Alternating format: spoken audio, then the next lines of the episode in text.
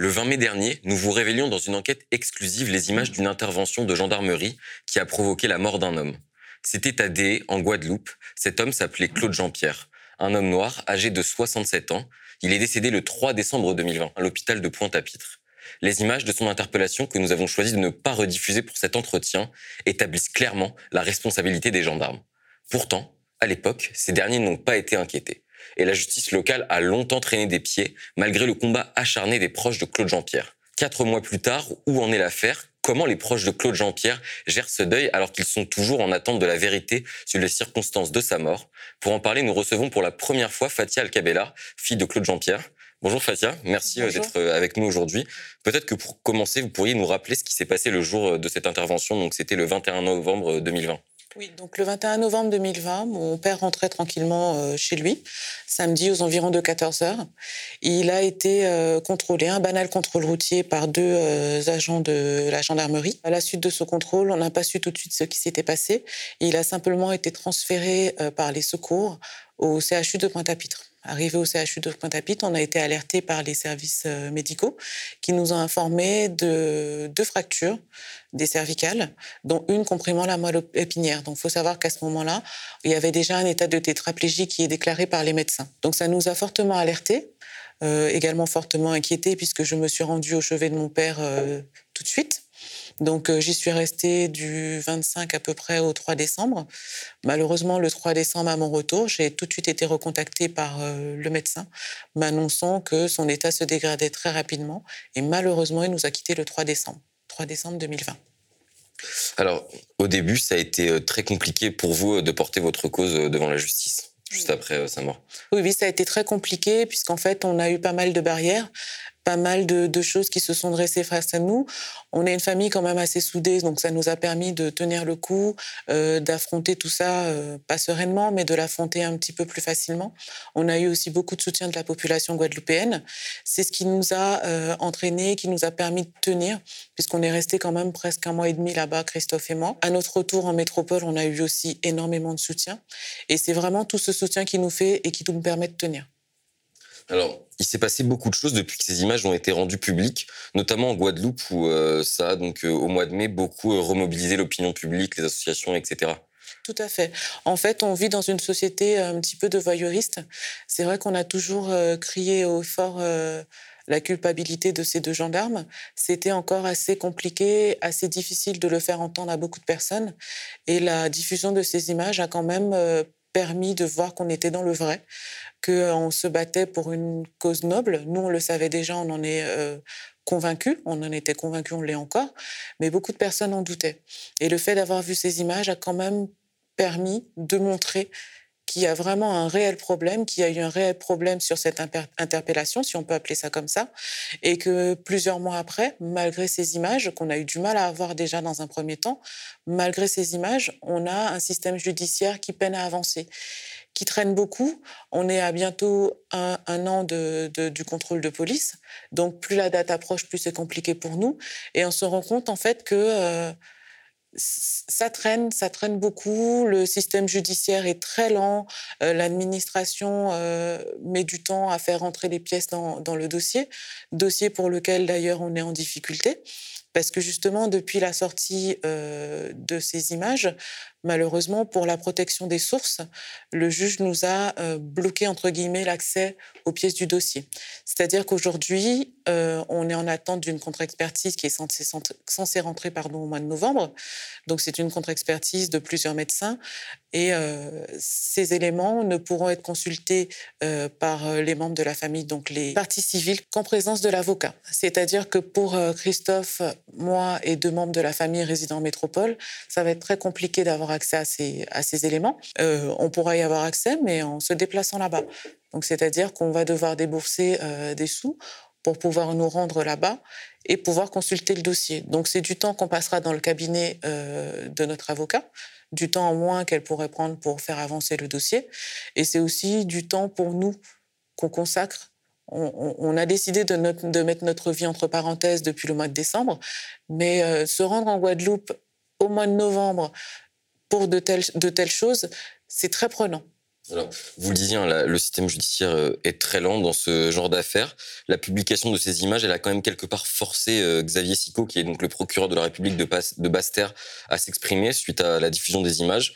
Pendant une conférence de presse, on a appris quelques semaines plus tard que les deux gendarmes avaient été placés sous le statut euh, de témoins assistés. Est-ce que vous avez quand même l'impression que la publication de, des images a, fait, a réussi à faire avancer euh, l'enquête? Oui, je pense que la publication de ces images a quand même euh, fait avancer l'enquête, puisqu'on a eu le, la commission rogatoire et quelques, quelques jours plus tard, euh, avec la sortie de la vidéo, on a eu effectivement ce statut de témoin assisté qui a été je ne sais pas si on peut dire octroyé aux, deux mises en cause. Donc le statut de témoin assisté, c'est un statut hybride. C'est-à-dire qu'on reconnaît qu'ils ont quand même euh, actifs, entre guillemets, dans, dans, les faits qui leur sont reprochés. Ils sont... On, sait qu'ils sont coupables, mais on a quand même euh, une certaine... Euh, retenue, retenue judiciaire qui fait qu'il n'y a pas encore la mise en examen. Nous, c'est ce qu'on vise. On veut la mise en examen. La famille, le peuple guadeloupéen, tout le monde réclame la mise en examen pour qu'on ait enfin un procès et que ces personnes-là répondent de leurs actes. C'est ce que vos avocats essayent euh, d'obtenir aussi d'ailleurs. Tout à fait. Donc les avocats se battent, euh, se battent aujourd'hui. Nous aussi, on se bat pour enfin avoir cette mise en examen. Alors, vous avez d'ailleurs passé l'été euh, en Guadeloupe pour essayer de continuer à faire des conditions, des conditions de la mort de votre père un sujet, pour continuer à vous battre. Comment ça s'est passé c'est moi là-bas euh, justement à essayer un peu d'écumer euh, les différents endroits de Guadeloupe pour continuer à mobiliser les gens, etc. sur cette euh, affaire qui a eu un vrai retentissement en Guadeloupe, encore plus qu'en France hexagonale. Oui, c'est vrai que l'affaire a toujours eu un, grand retentissement en, Guadeloupe, en métropole également, mais avec la sortie de la vidéo, on a eu quand même des personnes qui ont été reboostées, qui ont été très touchées. Nous, on vit en métropole, on n'a pas eu ce sentiment puisque nous, ça fait, déjà plusieurs mois qu'on est dans, l'affaire. Ça fait plusieurs mois qu'on a ces images en tête. Moi, je ne les ai pas dans l'intégralité, puisque j'ai toujours refusé de voir la vidéo. Mais après, le fait d'avoir eu euh, autant d'images qui circulent, la population a été outrée et révoltée, puisqu'on a cette impression de déjà vu, puisque c'est pas, on n'est pas la première affaire de, violence euh, policière. On a plusieurs euh, victimes depuis plusieurs années. Et en fait, euh, ça nous a, ça nous a touchés à notre arrivée en Guadeloupe. On a un collectif d'artistes, artistes peintres, artistes musicaux, etc. plusieurs personnes qui se sont mobilisées pour organiser un concert événement et en fait, on s'est tous rassemblés sur une place mythique, la place de la Victoire en Guadeloupe. Et euh, à travers cet événement, on a rendu hommage et on a fait savoir à la population qu'on est là, qu'on remercie du soutien et qu'on ne lâche pas le combat. Le but, c'est pas de lâcher euh, après quelques mois. Justement, euh, toute cette mobilisation nous rend plus forts, nous encourage à continuer ce combat. Et là, en fait, on a décidé également de lancer une pétition une pétition en ligne. Le but de cette pétition, en fait, euh, c'est d'interpeller la cour d'assises de Bastère. Il faut qu'ils sachent, il faut qu'ils comprennent qu'on est dans le combat, qu'on ne lâchera pas, qu'on a un seul et unique objectif, qu'on n'est pas qu'une famille à se battre. On a la population de Guadeloupe qui est derrière nous. Cette pétition a remporté euh, quand même pas mal de, de, de enfin, pas de notes de, de signature depuis sa sortie. Ça continue, ça circule beaucoup. On a été contacté par la presse euh, locale qui voudrait euh, également aussi euh, communiquer là-dessus. Donc, c'est des choses qui, qui nous permettent de, de, voir quand même que notre combat est noble. Comme je disais, nous, on y croit, parce que c'est quand même nous qui sommes le plus impactés. Moi, j'ai perdu mon papa. Et la population nous montre aussi qu'il faut qu'on continue, la situation sanitaire là-bas n'est pas facile, n'est pas simple, mais c'est d'autant plus important pour nous de montrer en fait euh, ce qu'on veut. On, veut continuer à mobiliser, continuer à, communiquer avec la population comme on peut. Le faire à distance, c'est pas facile. Et cette pétition, en fait, euh, nous permet de, garder, euh, de garder cette, cette chose en tête pour la population. Alors, ces derniers mois, donc, euh, vous avez, vous avez été en Guadeloupe, mais aussi avant en France hexagonale, notamment aux côtés d'Assa Traoré, on vous a aperçu, et au sein du réseau d'entraide vérité et justice, donc avec d'autres euh, familles de victimes de violences policières, où vous avez continué à vous mobiliser. Est-ce que c'est dur de lutter alors même que vous devez faire le deuil de la mort de votre, de votre père? Alors, le deuil n'est pas fait. Le deuil ne sera pas facile à faire, puisque c'est vrai qu'on a toujours des choses qui nous rappellent, euh, qui nous rappellent cette perte. C'est plus simple, on va dire, moins douloureux de le faire avec des personnes qui savent de quoi on parle, qui savent par quoi on passe, parce qu'il y a des jours avec et des jours sans, il y a des jours compliqués. Il y a des choses qui nous rappellent forcément euh, les personnes qu'on a perdues. Mais en fait, le réseau justice, euh, le réseau entraide justice et vérité, c'est un réseau, en fait, c'est plus qu'un réseau, c'est devenu une famille où on a des soutiens, où on, sait en fait vers qui se retourner, vers qui se tourner pour tel ou tel cas. On a des personnes comme euh, Ramata comme Assa Traoré, des personnes qu'on ne connaissait pas avant, qui, euh, d'une générosité euh, incroyable, qui nous aident, qui nous tendent la main.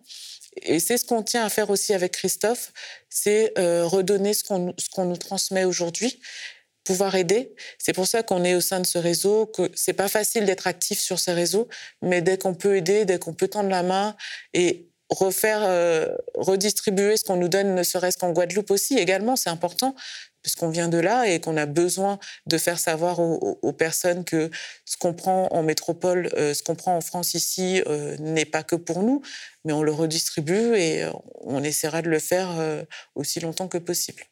Alors, je, je, précise juste que Christophe, c'est votre compagnon pour ceux qui ne sont pas au courant. Est-ce qu'aujourd'hui, on a du nouveau sur l'enquête?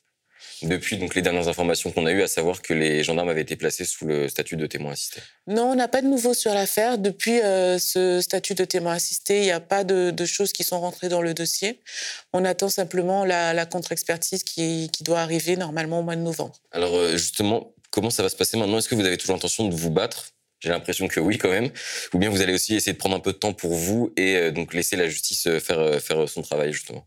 Laisser la justice faire son travail, c'est un peu un piège parce que c'est leur laisser euh, le temps. Ils jouent la montre, ils ont toujours essayé. Au fur et à mesure, euh, les taux se resserrent. Et en fait, le fait de voir qu'il y a une, toute une famille et toute une population, une population derrière, euh, ça leur redonne un coup de fouet à chaque fois. Donc le but de la pétition, justement, on va continuer, on va multiplier les actions, montrer qu'on est là, qu'on ne lâche pas. C'est pas le but, euh, c'est pas les valeurs que m'ont inculqué mon papa non plus. Quand on commence quelque chose, on, va au bout. Donc euh, ça se construit, notre combat se construit, euh, il se fortifie et justement, euh, on ne compte pas lâcher. Merci Fatia Alcabella d'être venue sur le plateau du Média TV. Donc je rappelle, vous êtes la fille de Claude Jean-Pierre qui est décédé l'année dernière des suites d'un contrôle de gendarmerie. Merci, de m'avoir reçu. Le média devient une coopérative. Alors pour garantir son indépendance, n'hésitez pas à devenir sociaux et à nous soutenir sur le mediatv.fr. Et pour ne rien rater de nos contenus, abonnez-vous au podcast.